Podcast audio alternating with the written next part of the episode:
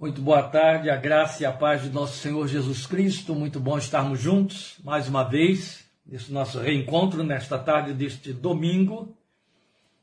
E nós estamos felizes pela oportunidade de mais uma vez compartilhar a palavra de Deus com os queridos. Mas hoje, graças a Deus, aqui estamos com a palavra do Senhor e desejando muito que você esteja aí com sua Bíblia na mão, apostos, para lermos a sua palavra, para ouvirmos a voz do Espírito de Deus falando ao nosso coração. Você já viu aí no princípio da nossa página o nosso tema anunciado, restaurador de veredas, palavra que Deus tem colocado em nosso coração para este dia de hoje. É nosso desejo transmitir a você aquilo que ele tem trazido para os nossos corações. Estaremos considerando o texto de Mateus, capítulo 12, versículos 15 a 21, que na verdade é uma reprodução, adaptação e aplicação no ministério do Senhor Jesus do texto profético de Isaías, capítulo 42, versículos 1 a 4. Ou seja, Mateus foi lá no texto de Isaías 42, de 1 a 4, e naquele momento do texto que estaremos lendo, específico do ministério do Senhor Jesus, fez uso da profecia 760 anos antes proferida, para mostrar que o que estava acontecendo ali cumpria aquele momento da profecia de Isaías para cumprir o ministério messiânico, o messianato do Senhor Jesus. Então ele estava mostrando com a reprodução do texto de Isaías, aqui que leremos no capítulo 12 de Mateus, que Jesus estava cumprindo na sua vida aquilo que foi profetizado a respeito do que ele viria a fazer entre nós. Então, aí está a beleza da concordância da revelação da palavra de Deus escrita, e então eu convido você a abrir sua Bíblia em Mateus 12, leremos 15 a 21 e em seguida estaremos orando para considerar, desenvolver esse tema que temos aí, restaurador de veredas, que é o que eu vejo aqui no anúncio de Isaías, repetido por Mateus no texto do Evangelho. Sabendo disso, sabendo disso o quê? Já que não lemos o texto anterior, sabendo que os fariseus estavam ma é, é, maquinando prender Jesus para matá-lo, porque ele estava, segundo eles, desrespeitando o sábado e se mostrando superior ao sábado, sabendo disso, diz o texto de Mateus, Jesus retirou-se daquele lugar. Muitos o seguiram, e ele curou todos os doentes que havia entre eles, advertindo-os que não dissessem quem ele era.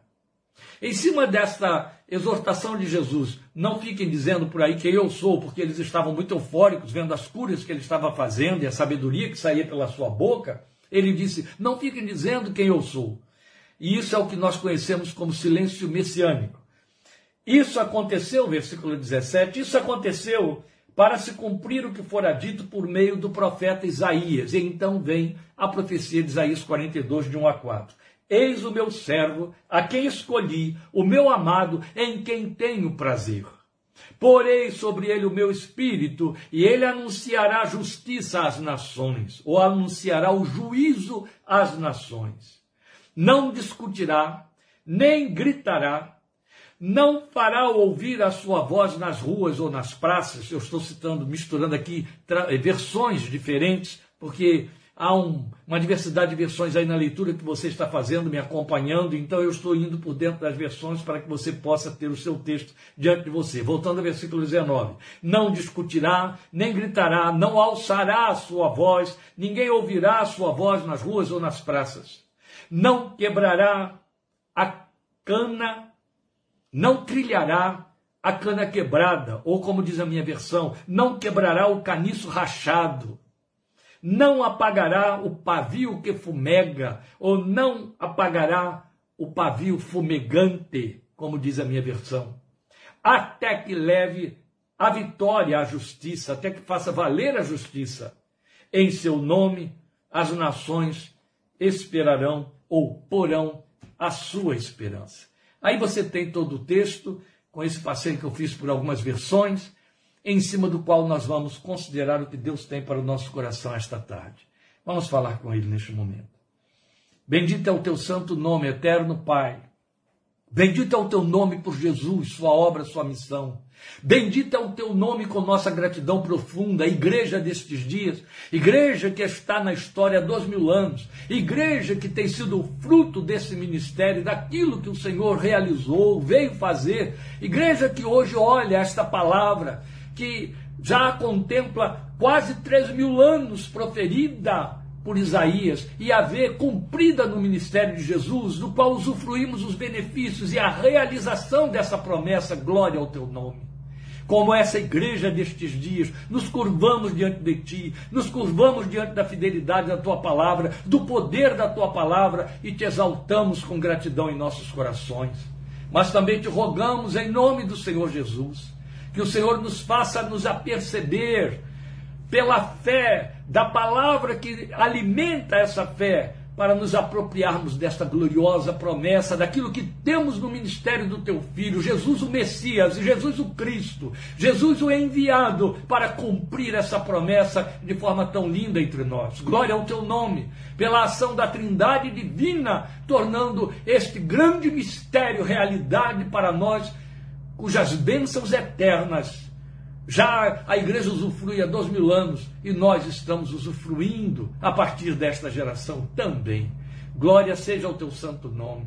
Fala conosco, eterno Pai, e permite que esta palavra agasalhe o nosso coração, alimente a nossa fé, conforte a nossa alma, nos acolha, nos renove esperança e confiança em Ti, e nos ajude a nos apropriarmos destas bênçãos que nos são dadas e garantidas na obra de Teu Santo Filho em cujo nome oramos a Ti com gratidão, rogando que o Senhor alcance a cada um que estará diante desta palavra, hoje em diante, em nome de Jesus, Senhor, e para a Tua glória.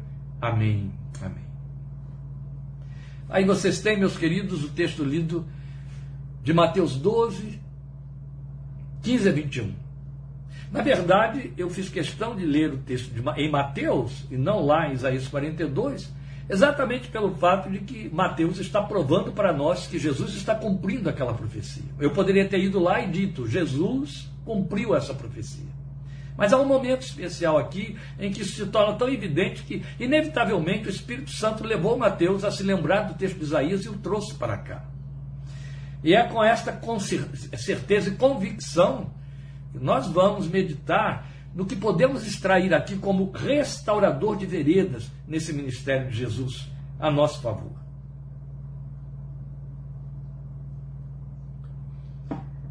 Nós estamos, na verdade, diante de um apelo profético.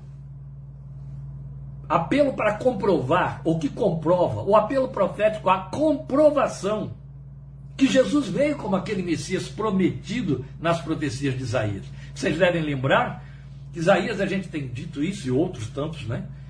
É o profeta messiânico, o profeta que mais falou sobre a obra messiânica de Jesus, cuja profecia Jesus cumpriu da forma mais literal que se possa pensar. Então, esse texto usado por Mateus, dessa profecia registrada lá em Isaías 42, aponta para a natureza divina do ministério do Filho de Deus. Aquilo que só como Deus poderia ser feito. E exatamente porque só poderia ser feito como Deus, nós temos aqui nesse texto curto que eu li, eu vou reler só algumas partes para que você se aperceba também disso. É, a ação da Trindade toda, o conjunto da Trindade divina, para tornar essa profecia factível, realizável e os frutos dela chegarem até nós. Então o texto mostra para nós o que Jesus é. Uma vez que cumpriu o que a respeito dele foi dito. Então, essa nota de realce que eu gostaria que os irmãos acompanhassem aqui comigo e percebessem é a evidenciação da ação conjunta da Trindade Divina nesse ministério do Deus encarnado. Nós vamos a ela. Mas eu quero apenas mostrar a você porque que Mateus a localizou aqui neste momento, ou seja, trouxe essa profecia, localizou aqui neste momento. Este era o momento em que Jesus estava passando por uma seara de milho, e os seus discípulos foram pegando espigas, mas era um sábado, e os fariseus, na mesma hora que queriam pegá-lo em falta o tempo todo, parecendo até filhos da, da, do reino, do reinado de Nabucodonosor, querendo pegar Daniel em falta, lembram disso? Então, a semelhança, ou no mesmo espírito, ainda que sendo judeus e religiosos e mestres religiosos, mas no mesmo espírito daqueles filhos das trevas, lá estavam eles querendo pegar Jesus em falta para condená-lo. E aí, quando viram que ele deixou, consentiu e nada falou, que num sábado os seus discípulos pegassem espigas, eles vieram apertá-lo para dizer: Você está infringindo o sábado. E aí Jesus disse: aqui está quem é maior do que o sábado, quem é maior do que o sábado. E aí citou o texto da experiência de Davi, em que Davi comeu os pães da proposição, o que, em que os sacerdotes que serviam do sábado então estariam profanando o sábado, e por aí afora. E logo de imediato eles trouxeram diante de Jesus um homem que estava com a mão mirrado, a mão seca. Olha quanto atrevimento ou quanto entenebrecimento da mente que admitia o poder de Jesus para curar, mas não podia admitir que ele o realizasse num dia de sábado por causa de seus dogmas religiosos. Eu não vou nem entrar por aí, mas eu quero trazer isso à luz dos irmãos, como se estivéssemos aqui numa escola dominical, para que você perceba o conjunto do contexto em que o Filho de Deus exerceu o seu ministério, quando ele veio para os que eram seus. E aí trazem esse homem com a mão mirrada. E Jesus, sem perder tempo, cura. E eles tinham dito assim: é lícito curar no sábado? Aí Jesus disse: É lícito tirar uma cabra que caia num buraco num dia de sábado ou deixá-la morrer? Vem cá, chama o homem. E esse homem vem e ele manda que ele estique a mão, ele estica a mão e ela lhe é devolvida curada. É nesse momento que eles intentam matar o Senhor. Jesus sai do meio deles, entra numa sinagoga deles, é muito interessante, e opera várias curas. E o povo fica numa empolgação muito grande e é aquela gente tomada de ira. E quando eles então ficam empolgados, quando veem o Filho de Deus operando a cura, eles devem, devem ter começado a fazer muitas declarações, proclamações e louvores. Aí Jesus pediu silêncio. Jesus disse: Olha, não fiquem anunciando isso por aí, não é hora de anunciarem quem eu sou e o que eu vim fazer. É nesse momento que Mateus se lembra da profecia de Isaías 42 e a traz para nós aqui, para que se cumprisse o que foi dito pelo meu servo, o que foi dito pelo profeta Isaías: Eis o meu servo, a quem escolhi, o meu amado. A gente ouviu isso no momento exato que também está sendo aludido, pano de fundo, sendo lembrado aqui nesta reposição da profecia de Isaías que Mateus está fazendo. Meu servo a quem escolhi, o meu amado em quem tenho prazer. Lembram disso? Lembram do momento exato em que essa voz foi dita dos céus sobre o Filho de Deus, quando o Espírito desceu sobre ele, no momento em que ele sai das águas do batismo pela mão de João, e então o Espírito em forma de pomba desce sobre ele, e ouve-se essa voz vinda do céu: Eis aqui o meu filho amado, no qual eu tenho prazer ou contentamento. Deus estava naquele momento repetindo essa profecia de Isaías para dizer: Aqui está o servo do Senhor, de que Isaías falou há quase oito séculos passados. Porei sobre ele o meu espírito. Isso estava acontecendo ali, à luz do dia, aos olhos de todos. Todos viram. Quando o Espírito de Deus, na forma de uma pomba, veio e pousou sobre ele. Porei sobre ele o meu espírito e ele anunciará justiça às nações. Não discutirá, não gritará, ninguém ouvirá sua voz nas ruas. Não quebrará a cana, não trilhará a cana quebrada não apagará o pavio que fumega, ou pavio fumegante. Mas o que eu estou dizendo aos irmãos é que é tão importante isso, e Deus operou na, no cumprimento da profecia de Isaías tantos eventos, quer dizer, desde o momento do batismo de Jesus até aqui agora, quando está acontecendo cura e a proclamação do reino, que a gente inevitavelmente tem de ver e precisa ver a trindade toda trabalhando aí. Haja visto o fato de que no momento da, do batismo de Jesus, lá estava a Trindade. Você tem a visão do Espírito descendo sobre Jesus, ali estava Jesus, o Filho, e a voz que vem do Pai para dizer: Este é o meu filho amado no qual eu tenho prazer. Ali estava a Trindade. E aqui está a Trindade. Nesta profecia de Isaías 42, para mostrar que toda a divindade, a Trindade divina, trabalhou essa obra messiânica para que pudéssemos ter o fruto da bênção da encarnação do Filho de Deus. Ora, eu vou citar aqui a ação do Pai, a ação do Espírito, quase que em passando, porque o ponto que importa para nós hoje aqui, o relevante, é esse que cumpre a propósito do nosso tema, o restaurador de veredas, que é o que mostra o ministério do Filho, o ministério messiânico de Jesus. Ora, a ação do Pai se faz exatamente na forma como ele promete. Ele diz: Este é o meu servo a quem escolhi, o meu amado em quem tenho prazer, porei sobre ele o meu espírito. Aí está a ação do Pai porei sobre ele o meu espírito. Ele a realizou historicamente, nós sabemos que está registrado no momento do batismo de Jesus nas águas. Ele a realizou ali. Então sabemos quando e como isso se deu. Mas é muito importante saber que ali estava o ponto de partida do ministério de Jesus.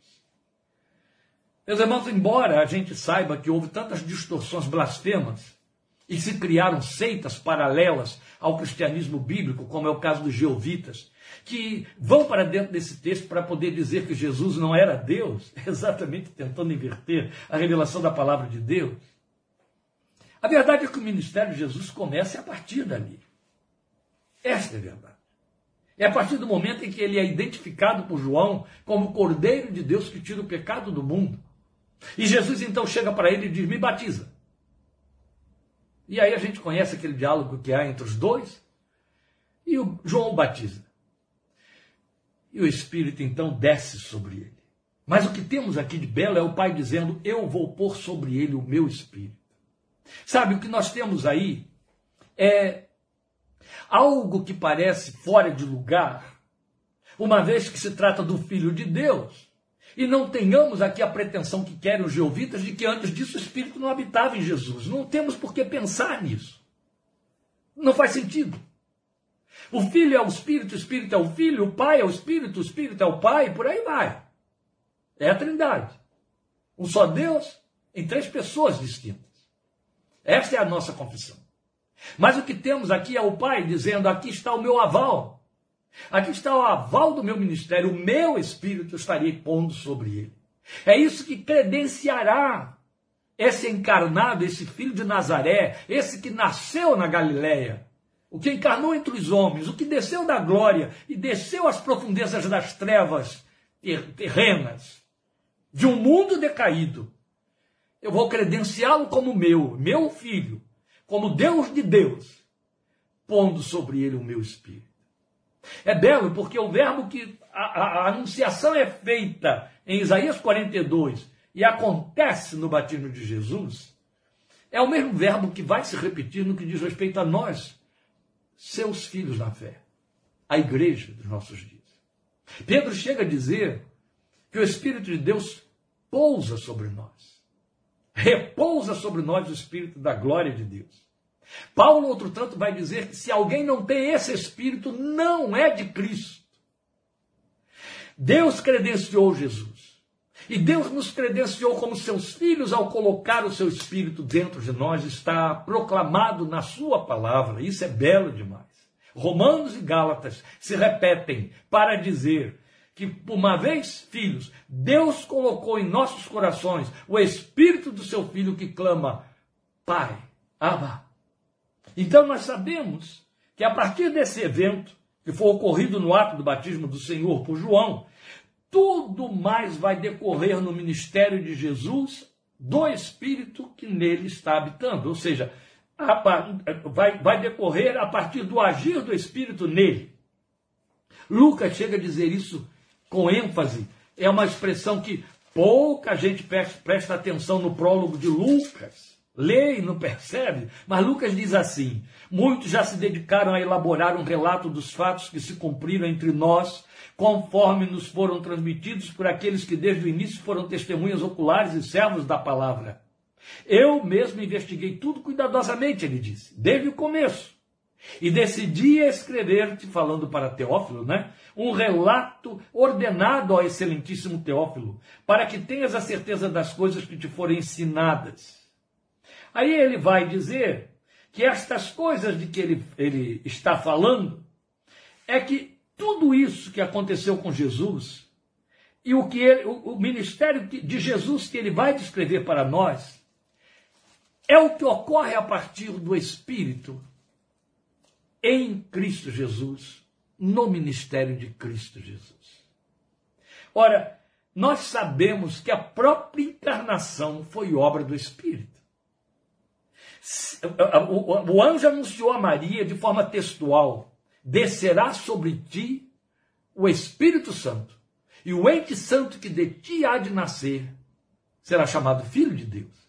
Meus amados, Jesus é gerado pelo Espírito, Jesus é ungido pelo Espírito, Jesus recebe o aval divino pelo Espírito que desce sobre ele.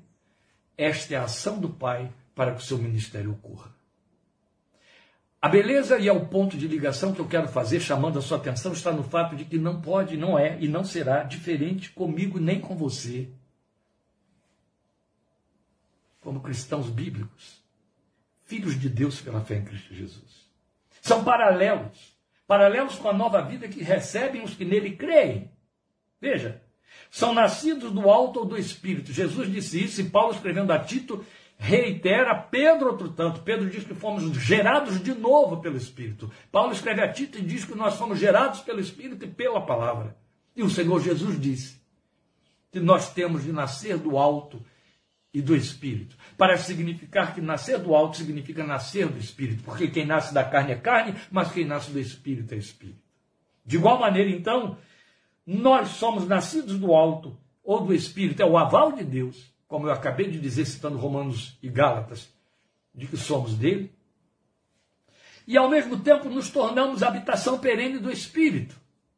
É o que passa a acontecer através do ministério de Jesus e outro tanto passamos a viver e agir sob a influência e poder do Espírito. Se Jesus realizou e realizou toda a sua obra pelo agir do Espírito nele, outro tanto ele nos declara, está enfático isso em Atos capítulo 1, que sobre nós desce, desce o Espírito de Deus, e então somos revestidos de poder para sermos testemunhas.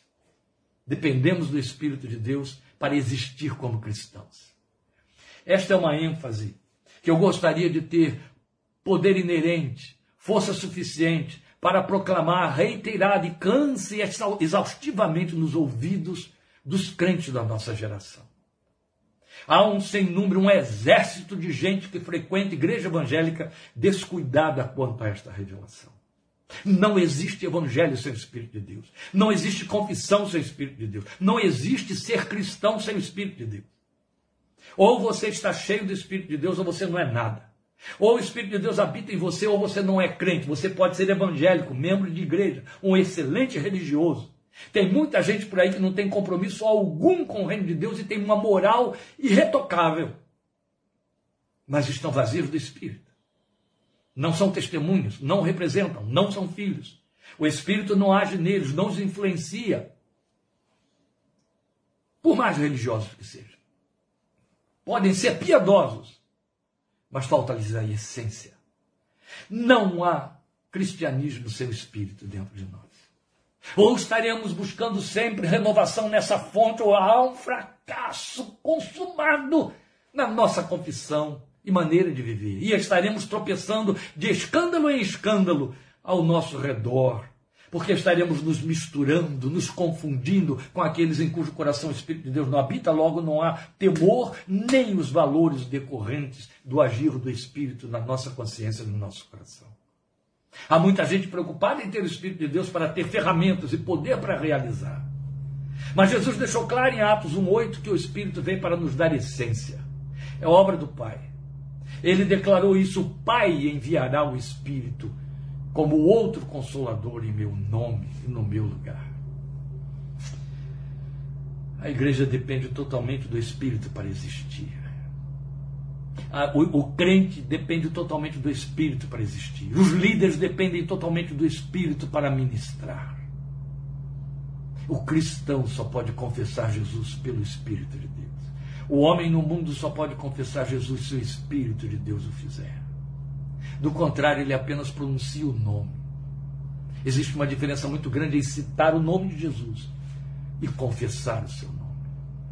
Confissão fala de comprometimento. É como quando você assina uma escritura, entende? Quando você assina uma promissória, entende? Quando você assina um cheque, quando você assina um contrato, você fez uma confissão, uma declaração pela qual terá de responder. Você assumiu compromissos que não podem ser quebrados sem consequências. Isso é confissão. Ninguém pode dizer Jesus Cristo é o Senhor, a não ser pelo Espírito Santo. É isso que Paulo nos diz em 1 Coríntios 12, 13, é verdade absoluta e inegociável na fé. Mas podemos declarar o nome dele. Podemos cantar por aí, até sambar, Jesus Cristo, Jesus Cristo, eu estou aqui. Isso não quer dizer nada. Pronunciar seu nome, qualquer um faz. Podemos ensinar um papagaio a fazer isso. Confessar Jesus como Senhor é obra do Espírito que leva o homem e a mulher a nascerem de novo, a nascerem do alto. É o ponto de partida, e é ponto de partida, glória a Deus, não é ponto de chegada. Há alguns por aí que pensam que vão ser cheios do Espírito lá no fim da vida. Não. Paulo diz aos Gálatas, estaremos estudando isso em breve, que eles começaram no Espírito e acabaram na carne. É uma inversão, percebe? Vamos estar atentos. Vivemos e agimos sob a influência e poder do Espírito de Deus. Ou o resto, nada significa. E também temos a ação do Espírito. Exatamente e em seguida, ou como consequência da declaração de Deus Pai, porém sobre ele o meu espírito, ele declara o que vai acontecer, porque vai pôr sobre ele o espírito. Em consequência, em decorrência disso, porém sobre ele o meu espírito, e ele anunciará o juízo aos povos. Ele anunciará o juízo às nações. Mas é belo pensar que você tem isso na versão revista atualizada, que o texto de Isaías Exatamente o texto escrito para os judeus declarou: Ele anunciará juízo aos gentios. E juízo ali não significa, olha, eu vim para destruir vocês, que é, essa é a ideia que nós temos de juízo. Quando nós lemos no Novo Testamento, quando nós lemos no Velho Testamento, quando lemos sobre juízo e justiça, nós pensamos em alguma coisa como um ato de Deus que maltrata, que destrói, que mata. Tudo isso compõe o juízo, mas o juízo não é tudo isso. O juízo é mais do que isso. E essa fraseologia de Isaías, que Mateus, de que Mateus se apropria, quando diz que por causa do Espírito e pela ação do Espírito, ele anunciará juízo aos gentios, é a mesma palavra que traduz, ele anunciará direito aos povos, direito aos gentios. Então ela tem um significado singular. Ela aponta o ministério profético de mestre do Filho de Deus. Porque anunciar o juízo significa nada mais nada menos do que ensinar o direito, ensinar o que é reto, doutrinar ou pregar a doutrina de Deus, a verdade de Deus. Acho que você nunca tinha pensado sobre isso, não é? Mas é o que está ali no texto de Isaías. É exatamente o que Mateus repete aqui ao copiar o texto de Isaías. O Espírito vem sobre ele e então ele vai proclamar doutrina, proclamar o que é reto, proclamar o ensino. Exatamente nos comprometeu a fazer a mesma coisa, porque nos dotou com poder e, e, e comissionou para fazermos da mesma maneira. Então é a ação principal do Espírito no Cristo de Deus e, por conseguinte, nos seus seguidores. Esta missão nos foi igualmente confiada, indo façam discípulos, façam aprendizes de todas as nações, ensinando-os a guardar todas as coisas, ou seja, anunciem a eles o juízo. Anunciem a eles o juízo. Lembra do texto maravilhoso que esclarece muita coisa e confunde a cabeça também de muita gente, especialmente os que estão presos a dogmas, de João, em que Jesus disse que o Espírito convencerá o mundo da justiça e do juízo? Do pecado, da, da justiça e do juízo? Convencerá como? Ensinando. É a função que está sobre a igreja, é a função que está sobre mim, sobre você, é a ação do Espírito que habita dentro de nós. Ele está inquieto dentro de nós. O Espírito de Deus sempre teve essa inquietação de, de projetar-se através da nossa vida, de sair pela nossa boca anunciando a palavra redentora, o propósito de Deus, anunciando o juízo vindouro, proclamando a verdade, a misericórdia, boas novas, o evangelho. É exatamente de que fala o texto de Isaías 61, e que Jesus tomou posse numa sinagoga, começando seu ministério, dizendo: Hoje essa palavra se cumpriu sobre vocês. É exatamente o texto de Isaías 61, onde ele diz que, como servo do Senhor, ele estava ali para anunciar libertação aos povos, liberdade aos cativos. Ele recebe do Espírito essa autoridade ou esse impulso para proclamar perdão, misericórdia, graça, convidar, vinde a mim e nos dotou com o mesmo poder e nos comissionou com a mesma autoridade. Aliás, ele disse isso. Tenho recebido toda a autoridade do céu e da terra, eis aí vos dou autoridade, e depois nos comissionou, glória ao seu nome. Então essa missão nos foi igualmente confiada.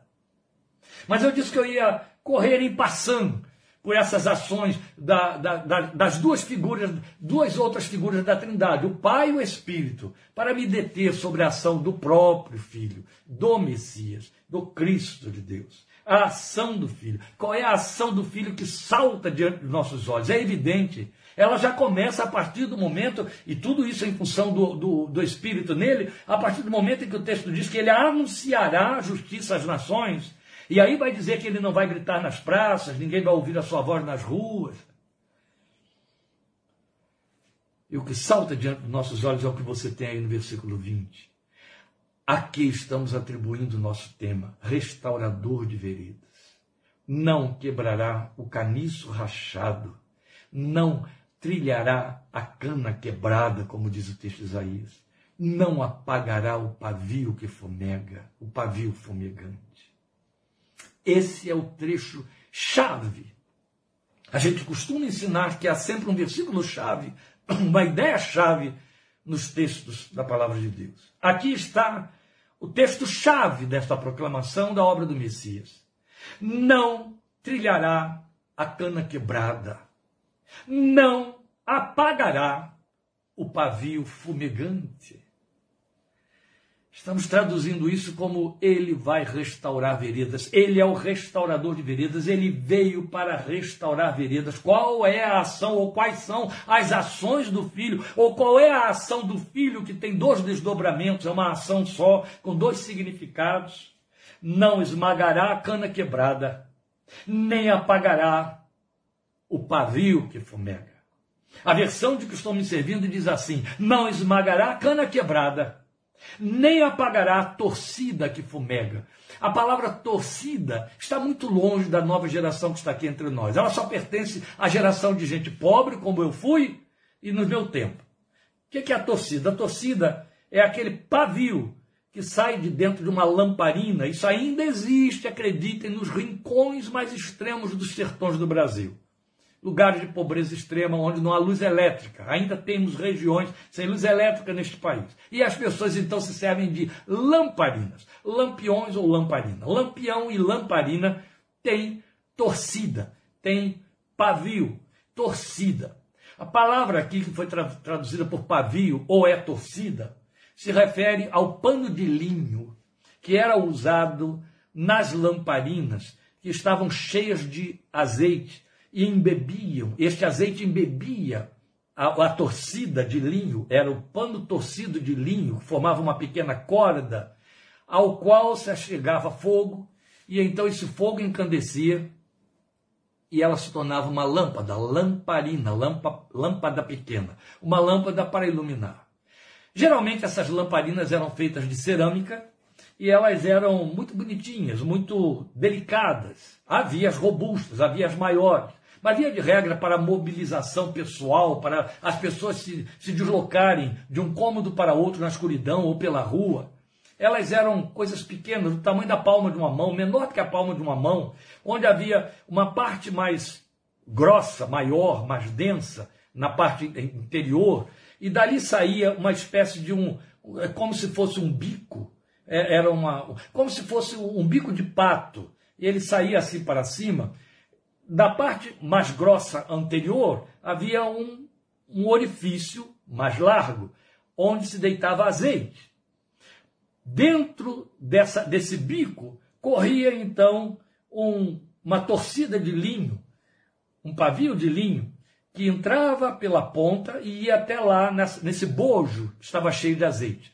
E uma parte dele ficava para o lado de fora desse bico que tinha um orifício menor. bem menor. Esse orifício era suficiente para passar esse pavio. Esse pavio era aceso, as pessoas seguravam uma pequena alça, também de cerâmica, essa lamparina, e se deslocavam ou colocavam em cima de um móvel para iluminar o ambiente. Estou explicando com esses detalhes todos porque eu sei, é? assim como um exército imenso, um corolário de coisas que não dá nem para enunciar, que já não existem mais entre nós. Então eu tenho aqui ouvintes que nunca ouviram falar de uma torcida. Torcida que eles entendem é aquelas, aqueles grupos de equipe lá vibrando pelo seu time, né? Não, torcida, pavio de linho torcido. Hoje, em, em nossos dias era pano ou então barbante. Naqueles dias era linho torcido. E aí, você tem a mensagem dizendo que ele não esmagará a cana quebrada. Isaías e outro tanto Mateus na atribuição, perdão, desse texto a Jesus, ele aponta para o clímax do ministério messiânico. Para dizer que Jesus viria, no caso de Isaías, e Mateus dizer Jesus veio para resgatar, fortalecer, restaurar. Como o único capaz de restaurar veredas. A beleza disso tudo que nós estamos dizendo está no fato de que Jesus encarnou para viver nossa ambiência em nosso contexto, para levar sobre si, na sua pureza, como cordeiro sem pecado, os nossos pecados e nos resgatar com sua morte na cruz. Mas o fato de encarnar, de vir entre nós, viver entre nós, tem um significado nessa encarnação denso para falar para nós que ele veio se identificar com a nossa realidade vivencial, existencial, de maneira a que pudesse dizer, tal como Hebreus vai dizer a respeito dele, que em tudo foi tentado sem pecado algum. Eu tenho experiência dessas coisas. Eu sei o que significa isso. Outro tanto, Isaías, no, no, capítulo 53, vai dizer que ele sabe o que é padecer. Experimentou nossas dores.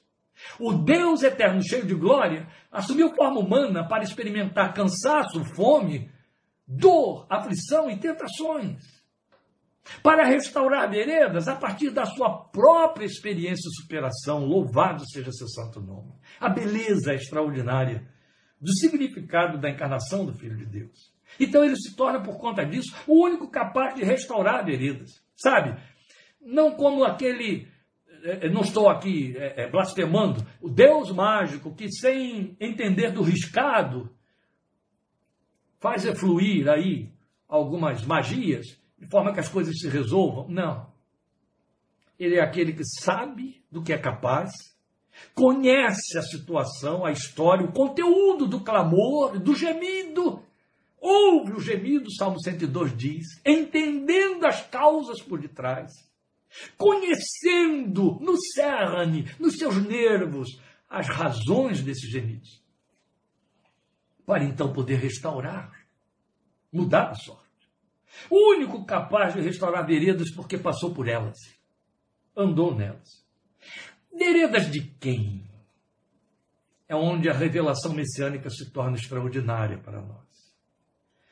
De quem está como cana quebrada e pavio que fumega? Estes têm veredas que precisam ser restauradas. Mas aí você poderia, em cima da pergunta, veredas de quem? E, e dada a resposta de quem está como cana quebrada e pavio que fumega, dizer: não é o meu caso. Eu concordo, há muita gente para quem não é o caso.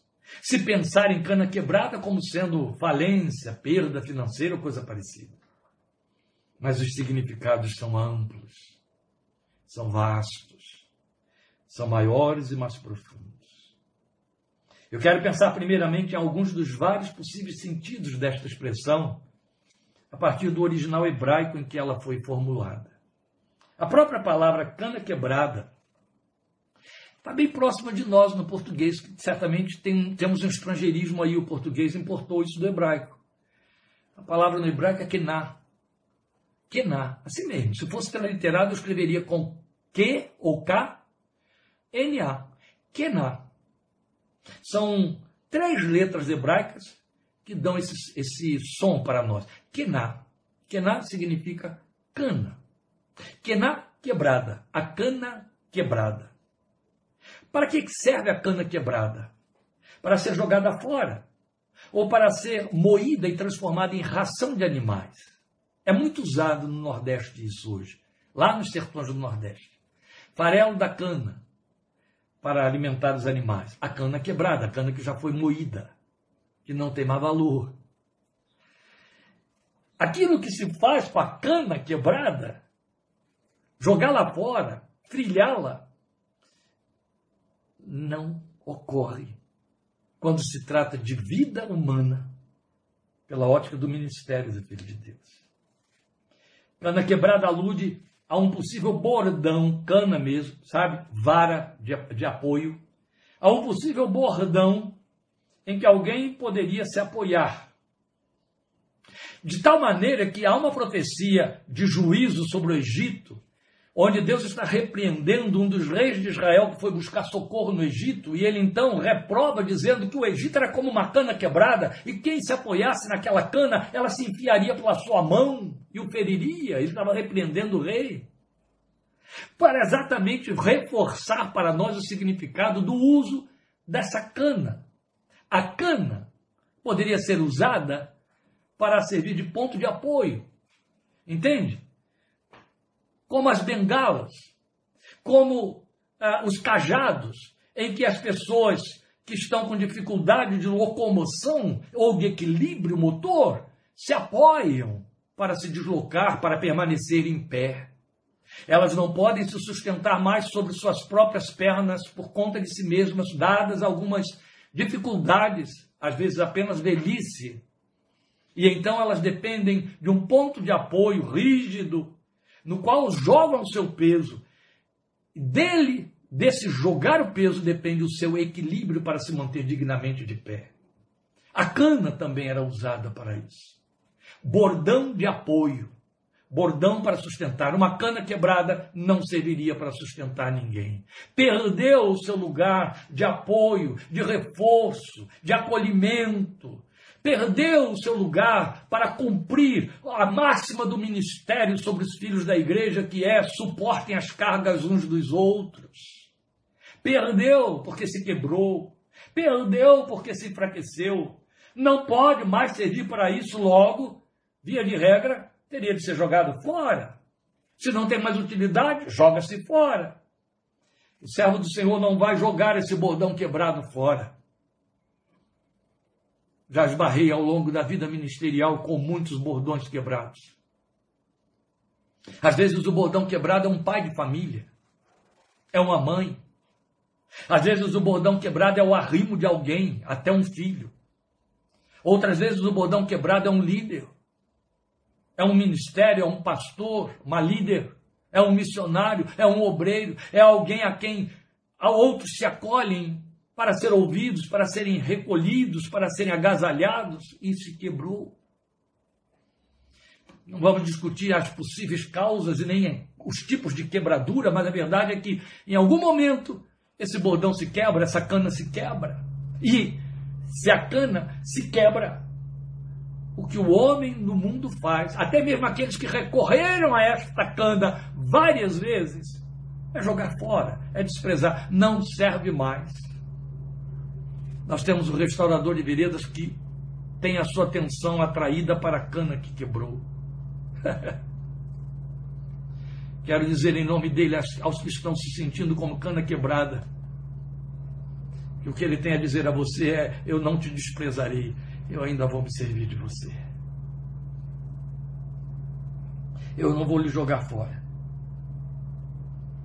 Eu não vou passar por cima de você eu ainda vou me servir de você. Se nós formos abusar das linguagens de figura, figuras de linguagem, das ilustrações, das alegorias, das tipologias, meu Deus, nós temos um caminho vasto por onde ir. Pensa em quanto dependeu Moisés e todo o povo de Israel no Egito da cana que Moisés levava na mão. O que é isso na tua mão? Deus perguntou para ele. Era um cajado, era uma vara de pastor de ovelhas. Vai com este teu cajado, tu ferirás as águas, tu farás, tu abrirás o mar, tu dirás, tu falarás a Faraó. Aquele cajado se tornou o símbolo de libertação, de transformação, de manifestação do poder de Deus na vida de Moisés e através de Moisés. Quando puseram em xeque a autoridade de Arão para ser o sumo sacerdote apontado por Moisés, Deus simplesmente, sem se dar nenhum outro trabalho, disse para Moisés: pegue a cana de Moisés, a vara de Arão, a vara de Arão, coloca lá na tenda do tabernáculo. Coloque também a vara de todos os chefes dos clãs, de todas as outras onze tribos. Coloca lá.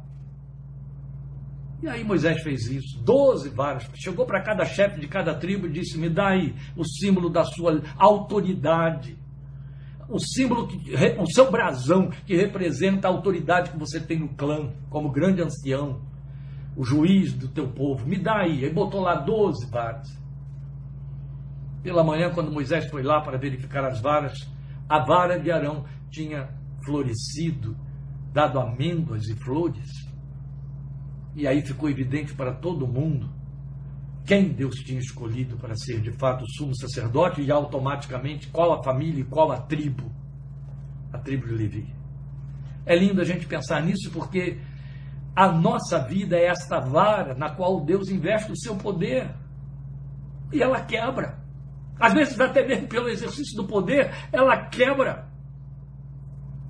Eu imagino o que aconteceu com a vara que estava na mão de Moisés quando ele bateu na rocha pela segunda vez, em lugar de ter apenas tocado nela, ele a feriu. A cana se quebra, mas o restaurador de veredas tem a atenção voltada para ela exatamente quando ela quebra, para dizer: está do meu jeito. Agora eu tenho como arrumar isso aí e fazer do meu jeito restaurar isso para não jogar fora e tornar a usar. Sabe o que, que isso me sugere em últimas instâncias? Qualquer de nós pode ser uma cana quebrada nas mãos de Deus. Mas a razão por que ele não a joga fora e a restaura para usá-la é porque ele só tem um em cada um de nós. Cana é ainda a palavra cujo radical eu estou falando do texto hebraico, de onde nós tiramos o kiná, que eu falei para vocês. O radical desta palavra significa também obter, adquirir, criar. Aí você diria assim: meu Deus, mas que sentidos completamente diferentes para uma mesma palavra. Mas você não tem isso no português. Por exemplo, pense na palavra manga. Dali deriva o verbo mangar, a fruta um pedaço de pano, um modelo, um molde, um figurino de uma roupa. Tem mais. Tudo com a mesma palavra. Temos que saber onde usá-la, de que maneira, para que a gente perceba qual é o sentido. Ninguém pode, lendo um texto hebraico, deixar de abrir mão, ou não abrir mão, ou deixar de usar os seus vários significados, os vários significados daquela palavra, porque Deus pode ir por todos eles, ou em alguns outros deles, ou em alguns deles, na sua revelação. É preciso ter cuidado. Então é muito significativo quando você olha a palavra Kená, sabendo que no radical dessa palavra você tem os significados desses três verbos: obter, adquirir, criar. Vamos mudar a ordem deles? Criar adquirir, obter. São três dinâmicas da existência do homem que o apontam como autossuficiente, ou com autonomia, ou com dignidade, ou com realização, poder de realização. Criar é o principal deles. Obter, adquirir. Isso fala de força inerente, isso fala de poder inerente, isso fala de autonomia, mas que pode estar quebrada pode estar arruinado. Ações que apontam vigor, propósito e aspiração de todo ser humano. Mas e se esse poder estiver quebrado? Se essa capacidade de criar não existir mais porque quebrou? Se essa capacidade de adquirir e obter não existir mais porque quebrou, porque o instrumento quebrou? A mente quebrou, o corpo quebrou, a alma quebrou, a vontade quebrou, a sabedoria quebrou. Há tantas possibilidades de haver esses tais desgastes. Qualquer ser humano vai pôr de lado, vai desconsiderar. Por exemplo, uma das coisas que a vida tem a função primordial de fazer é quebrar o homem com uma coisa chamada velhice. O envelhecer, ele traz um quebrantamento físico, visível, notório. A modernidade tenta disfarçar, é como perfumar. É, eu sei que é, é grosseiro que eu vou dizer, mas é como botar perfume defunto, né? O sujeito se estica com bisturis, estica de tudo quanto é canto, botox, etc. Aí fica parecendo novo, mais novo, com mais menos idade. Lá dentro está tudo quebrado. Onde o bisturi não pode entrar, onde não tem como esticar, onde o botox não. E o botox e o bisturi, etc. Não renovam nada, apenas criam uma forma de. A delícia é quebradura.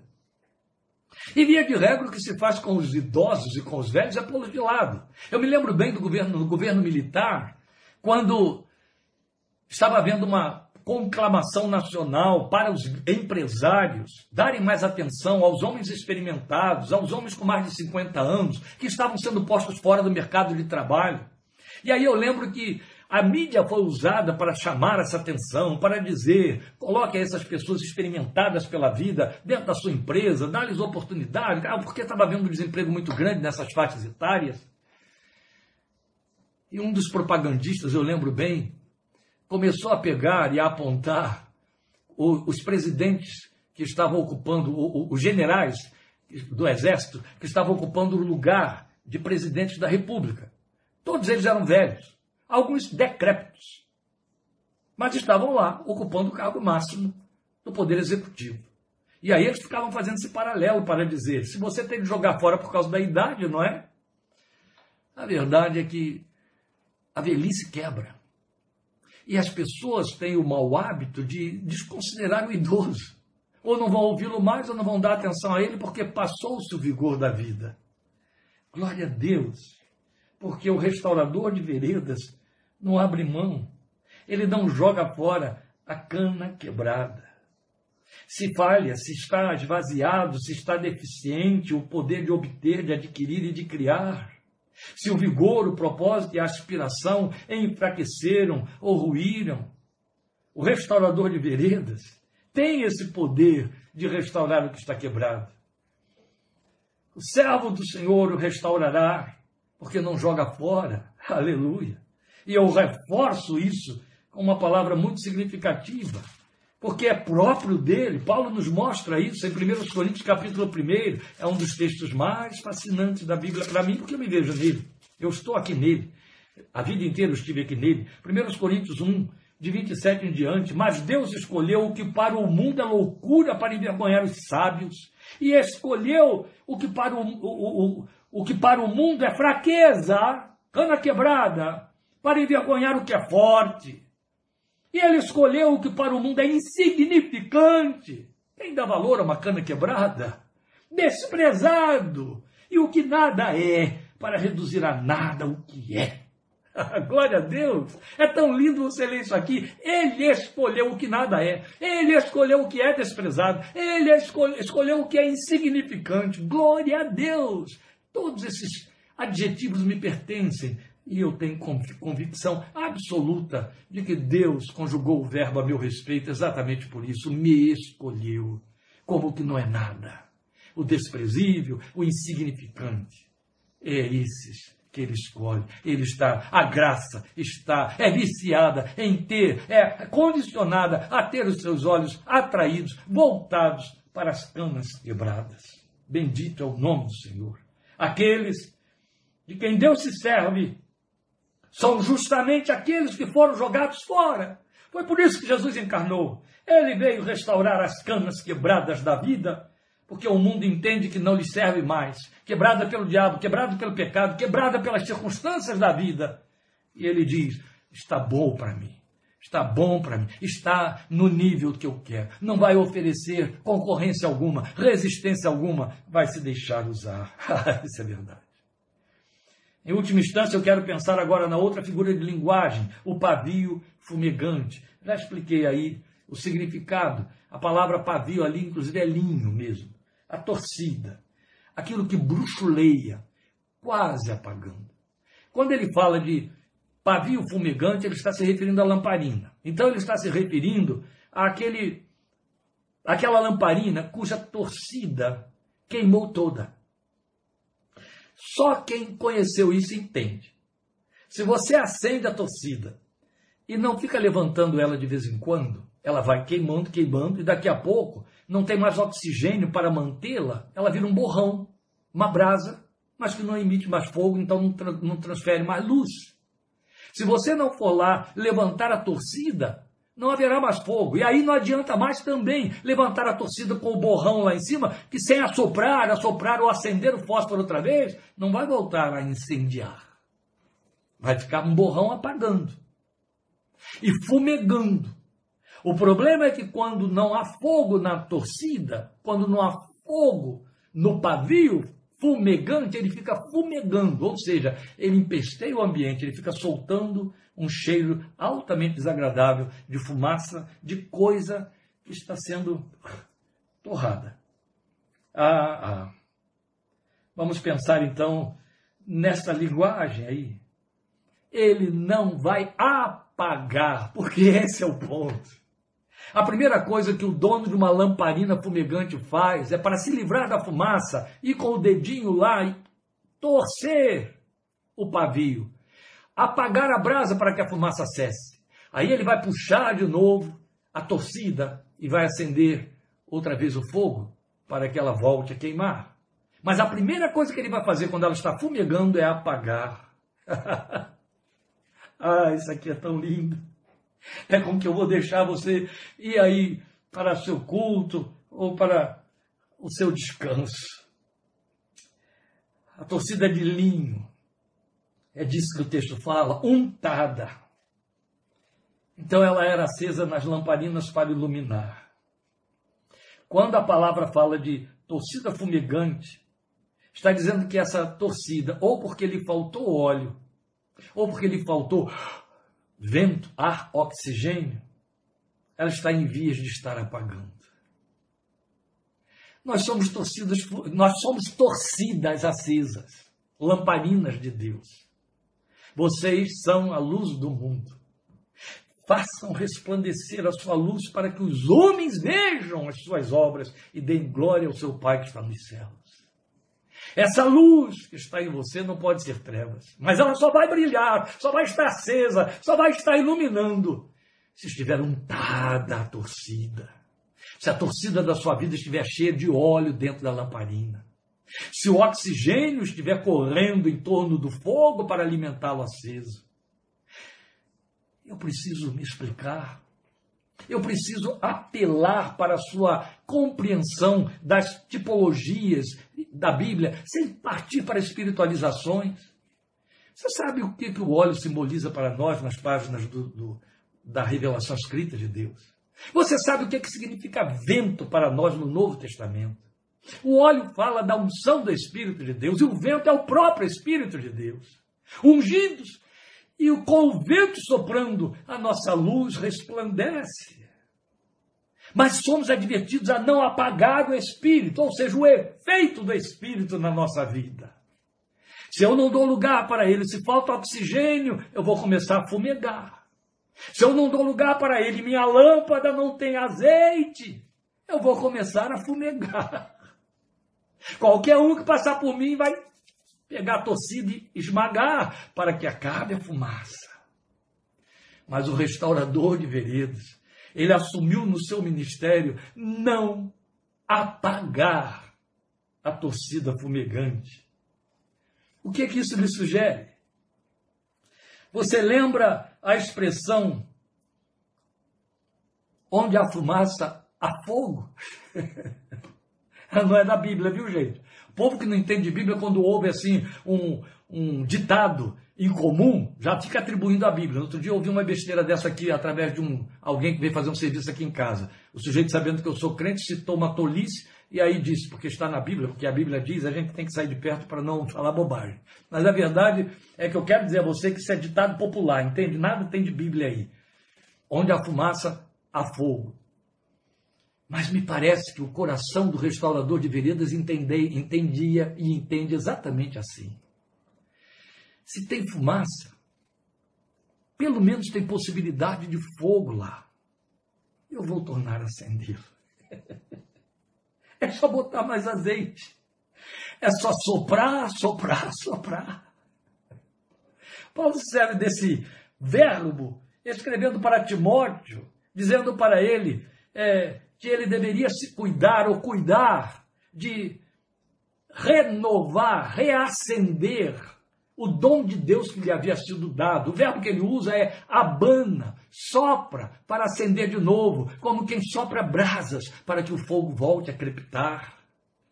E aqui, quando o texto diz que ele não vai apagar a torcida fumegante, é porque ele sabe que pode botar o óleo, pode soprar e ela vai acender de novo, sabe? É como o crente diante da palavra. É como a ilustração linda, uma linguagem poética de uma beleza extraordinária usada por Jó, que ele diz que o justo é como a árvore cortada, que ao cheiro das águas volta a brotar. Sabe, quantos a gente encontra como chama apagada, de fogo apagado, torcida fumegante. Mas há uma promessa na ação do ministério do Messias de Deus sobre essas vidas. Basta soprar, basta soprar. E se soprar, vai acender de novo, aleluia. Ele disse: Vocês são a luz do mundo e eu quero vocês resplandecendo aí. Glória seja o seu nome.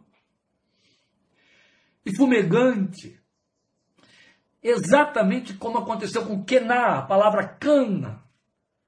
O radical dessa palavra no hebraico significa também fraco, sem forças. Entende? Oh, como as duas ideias se, se fecham, a cana quebrada e o pavio fumegante. Lá porque perdeu poder de criar, poder de obter, poder de adquirir, poder de servir de apoio. Aqui, porque está fraco, porque está sem forças. O que a palavra está dizendo é que ele não vai desistir desse. Antes vai assoprar até que a chama volte a crescer e brilhar. Ele restaura o que está quebrado e o que está quase apagando, cumprindo a promessa que diz: dá esforço ao cansado e renova as forças ao que não tem nenhum vigor. Aleluia! Aleluia! Ele dá esforço ao cansado. Sabe o que, é que significa isso? Aquele que está com a alma cansada, ele vai comprometer mais, mas vai renovar-lhe as forças inculcando no seu coração esperança. Estou fazendo uma salada de profecias, mas todas se cumprem, e é essa salada pertinente. Quando Isaías diz que os que esperam no Senhor renovarão as suas forças, ele vai inculcar esperança. Glória seja o seu nome. Ele dá esforço ao cansado, ele renova as forças ao que não tem nenhum vigor. Por isso é a ele que devemos, podemos continuar indo sempre na busca por renovação, por restauração, quando estivermos nessas circunstâncias, se estivermos nessas circunstâncias. Ele é o pastor que restaura a alma, conforme disse Davi no Salmo 23. Toda a Trindade concorre, meus amados, para que o nosso Messias, o Senhor Jesus, cumpra a sua obra de restaurador de veredas em nossas vidas. Glória a Deus. Glória ao seu nome porque Ele não desiste de nós. Glória ao seu nome, porque quando estamos fracos, podemos fazer como Paulo. Quando estou fraco, então é que sou forte, porque a nossa fraqueza aperfeiçoa o poder de Deus. É para onde ele presta atenção, é o que chama a atenção dele. Aleluia. Glória seja ele por isso, hoje e para sempre. Que ele te abençoe com esta palavra. Revigore suas forças, sua fé, seu desejo de ir além, de continuar, de, de atuar mais, de brilhar outra vez, de salgar e de abençoar vidas. Você foi chamado para isso. Você foi chamada para isso. E se se sente quebrado ou quebrada, apagado ou apagada, o restaurador de veredas está de olho em você para pegar você e fazer tudo de novo. A Ele seja glória hoje e para sempre. Aleluia. Obrigado sua atenção. O Senhor te abençoe.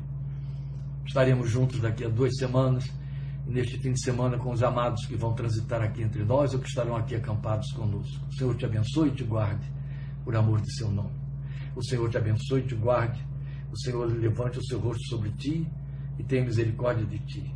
O Senhor sobre ti levante seu rosto, faça resplandecer o seu rosto e tenha misericórdia de ti. O Senhor sobre ti levante o seu rosto e te dê paz, em nome do Senhor Jesus. Amém.